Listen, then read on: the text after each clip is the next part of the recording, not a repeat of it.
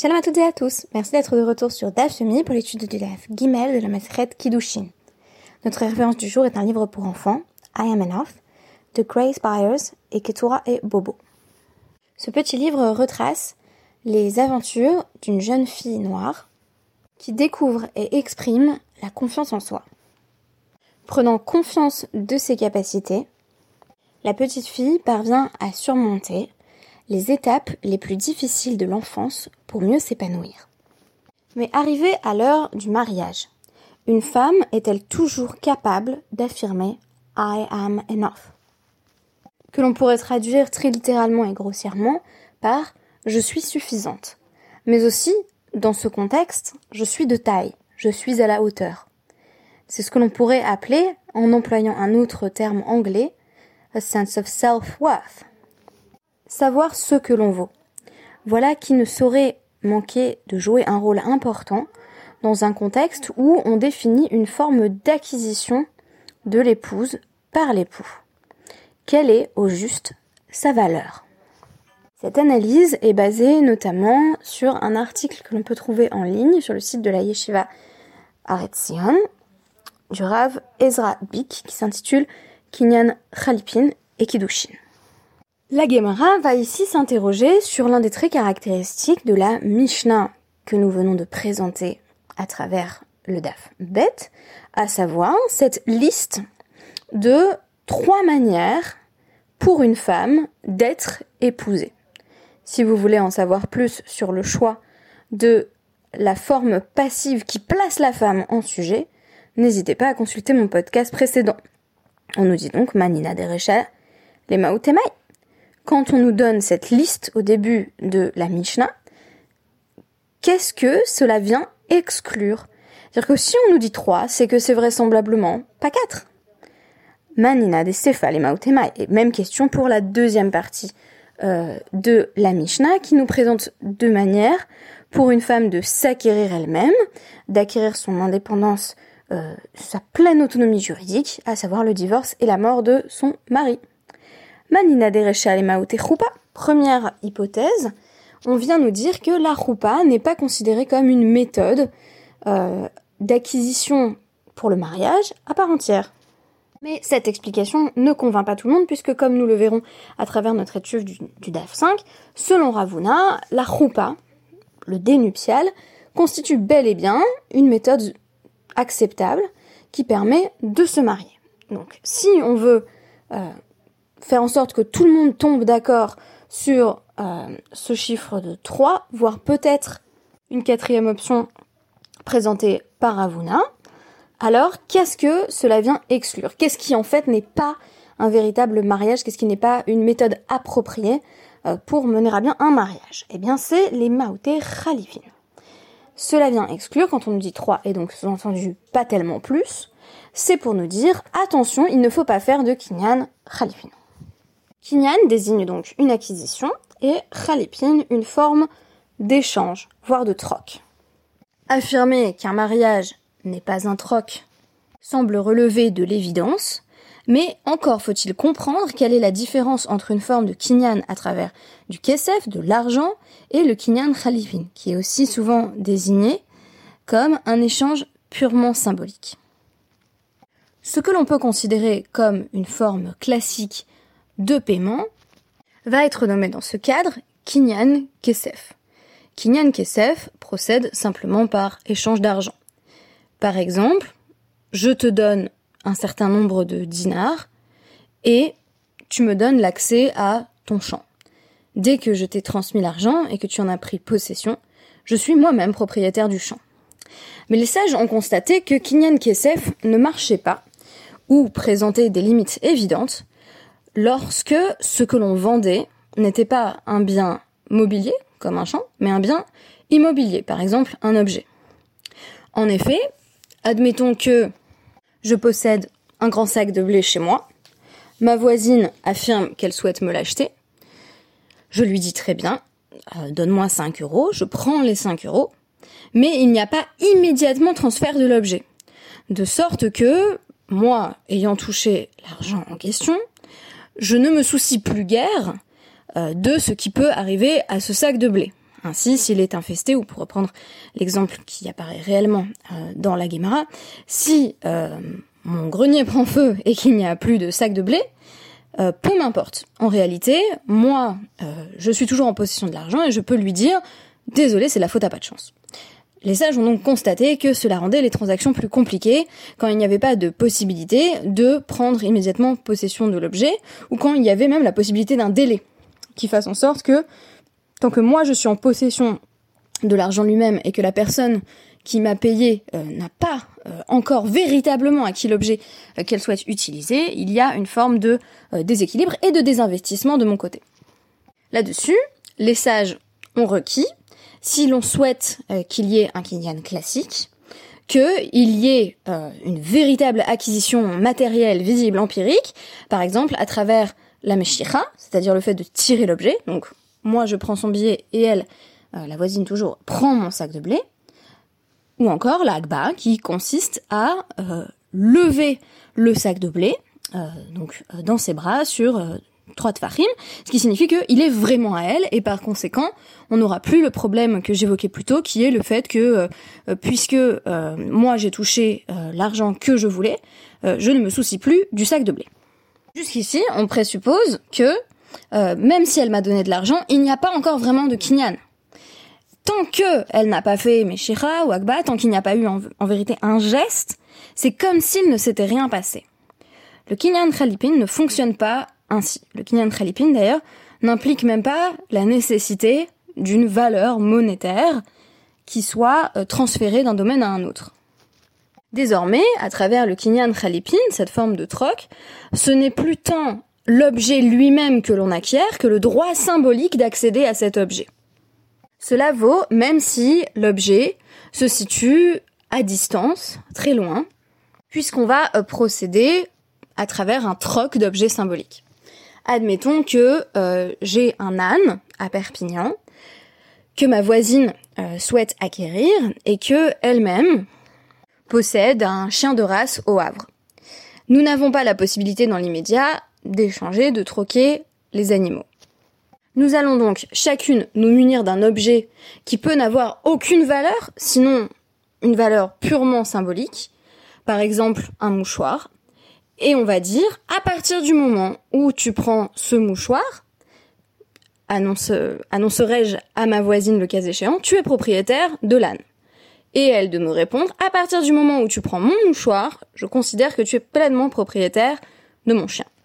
La seule valeur du mouchoir, c'est donc de servir d'objet qui vient symboliser l'échange d'un autre objet, celui qui est considéré comme véritablement euh, désirable, celui que l'on cherche en fait à acquérir.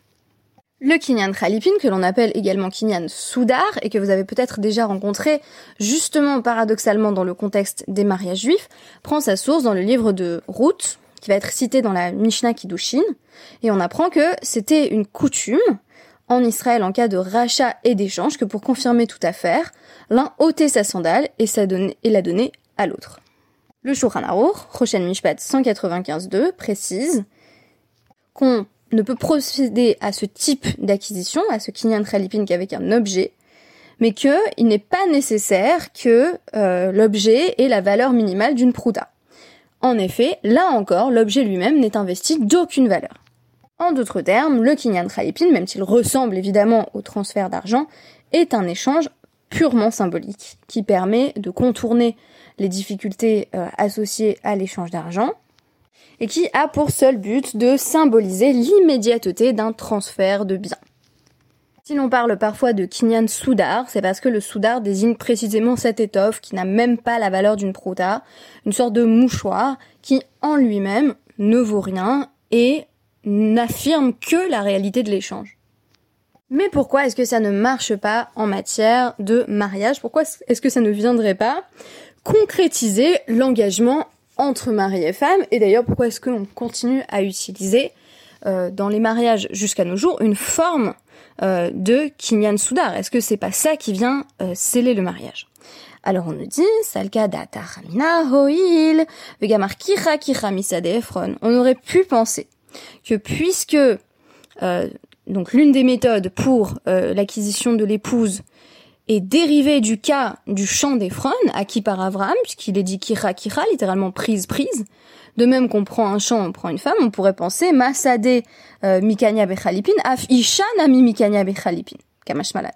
On pourrait penser que de même qu'un champ peut s'acquérir par la méthode du Kinyan Khalipin, donc on n'est pas obligé d'avoir recours à de l'argent, on peut également euh, avoir recours à un objet symbolique lui-même totalement dépourvu de euh, valeur. On pourrait penser que de même une femme peut être acquise de la même manière qu'Amashmalan que non. Ce qu'on vient nous apprendre, c'est que ce n'est pas possible. Alors pourquoi pas? Eh bien, Khalipin, euh, Itanhu, Pachot Prota cet échange, ce troc peut être réalisé avec un objet qui n'a même pas la valeur d'une prota, qui est considéré, vous vous souvenez de Beth dans la Mishnah précédente, comme étant la valeur minimale d'un objet. En de cela, en deçà de cela, on dit qu'un objet est entièrement dépourvu de valeur, et donc, dans le cas du Kinyan Khalifin, il n'est que symbole d'un échange. Expression très intéressante, passionnante d'ailleurs. Une femme, littéralement, pour moins que la valeur d'une perota, elle ne s'acquiert pas elle-même. L'omekania nafsha. La plupart des traductions vont mettre l'accent sur elle ne se laisse pas acheter, mais en réalité, on a bel et bien affaire à une forme active cette fois-ci. C'est-à-dire que euh, Jusqu'à présent, nous avions un paradigme unique dans lequel un homme prend femme. Ici, on a affaire à un seuil en deçà duquel une femme va considérer que l'acquisition n'est pas possible et le langage qui est utilisé c'est elle refusera de s'acquérir elle-même, comme s'il y avait ici un manque de respect dont on lui témoignait en proposant un objet qui a une valeur en dessous de ce qui est considéré comme le seuil minimal de la valeur.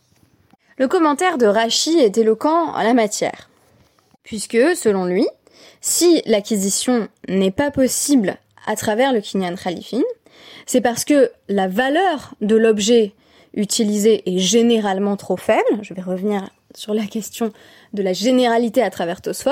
On parle notamment de Kinyan Soudar parce que c'est vraiment un simple morceau euh, d'étoffe. Et par conséquent, il est insultant pour une femme d'accepter une transaction de ce genre. Souvent, il y a des expressions qui, à la fois en hébreu et d'ailleurs en français, sont polysémiques ou révèlent un sens plus complexe encore qu'il n'y paraît. Cette polysémie peut être particulièrement révélatrice. Je donnerai un exemple qui me tient à cœur. Quand on dit au sujet d'une femme qui ne compte pas au minyan, elle ne compte pas, on est obligé d'entendre la résonance, notamment en français mais aussi en anglais, de ce que signifie pour une femme affirmer je ne compte pas. Il y a bien entendu une interprétation première qui est bah, un minyan, c'est dix hommes, etc., adultes, mais il y a aussi cette idée de c'est comme si on ne me voyait pas parce que je ne compte pas. Alors comment on fait pour désamorcer euh, la résonance que cela peut revêtir pour les femmes? C'est une autre question, mais ici on a exactement la même question. La question c'est qu'est-ce que je vaux? En anglais on dirait what is my worth? Et ici, c'est l'idée de s'acquérir soi-même, de savoir ce que l'on vaut par rapport à soi-même. Une femme saura que euh, ne reconnaît pas sa valeur. Et ici, vous notez qu'il y a une extension presque financière de cette notion de valeur, pas seulement la valeur humaine, mais la question de la transaction qui s'établit entre mari et femme. Une manière précisément très transactionnelle de considérer le mariage juif, qui va peut-être être remise en question à travers notre étude, mais que je vous propose de façon peut-être un peu provocatrice dans le cadre de l'étude d'aujourd'hui, c'est que euh, l'épouse s'échange elle-même, et les différents services bien entendu euh, qu'elle peut apporter euh, à son mari, contre les services et les protections garanties par le mari. Donc transaction pure et simple, la femme met à disposition alors son corps dans les limites du consentement, mais également un certain nombre de travaux domestiques dont nous avons parlé à travers notre étude du traité Ketubot, qui sont voilà centrés euh, sur le foyer et qui peuvent être délégués à d'autres femmes, notamment lorsque les ressources financières du couple le permettent, tandis que le mari, de son côté, va garantir à son épouse un certain bien-être matériel et physique à travers les engagements qui sont exprimés dans la Ketouba. Donc on pourrait dire qu'il y a troc, il pourrait y avoir Khalipin. Mais le cas échéant, on a troc dans lequel c'est en quelque sorte l'épouse elle-même qui serait l'objet du troc et elle refuse euh, d'être un objet sans valeur. Si l'on suit la logique de Rashi, ne devrait pas y avoir de problème intrinsèque avec le kinyan khalipin, mais on estime qu'une femme va refuser. Tosfot va donc prolonger euh, Rashi en posant une question euh, qui semble s'imposer ici. Si une femme acceptait le principe de kinyan khalipin, c'est-à-dire accepter cette forme de troc en disant la question de la valeur ne se pose pas comme cela pour moi et je juge qu'il n'est pas dégradant d'être en quelque sorte l'objet d'un troc, de m'acquérir moi-même par le moyen de ce troc. Ce qui présuppose d'ailleurs, je le rappelle, que à travers cette forme d'acquisition, on pourrait dire dans ce cadre de partenariat avec un homme, une femme s'acquiert elle-même, c'est-à-dire que elle définit sa propre valeur au sein d'une transaction. Tosfot s'interroge à ce sujet, pourquoi ça ne marche pas si une femme décide, bah pour moi pas de problème, on va faire Kian Khalipin, même si l'objet en question vaut bien moins que la valeur minimale définie pour un objet spécifique. Le Ramban Nachmanide ajoute sur ce point.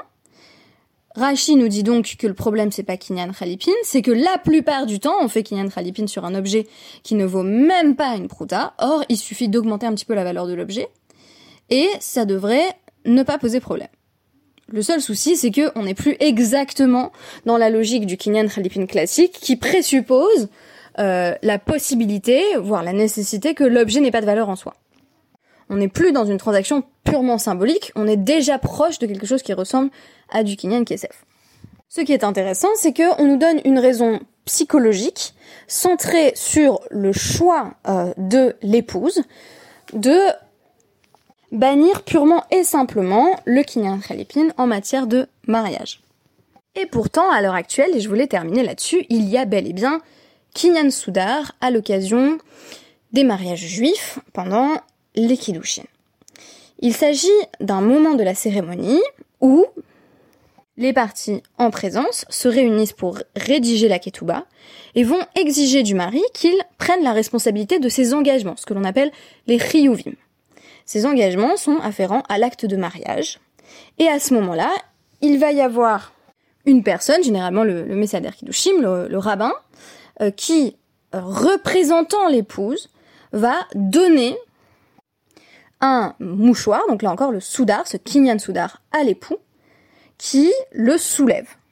En le soulevant, il affirme que il va remplir ses obligations envers l'épouse.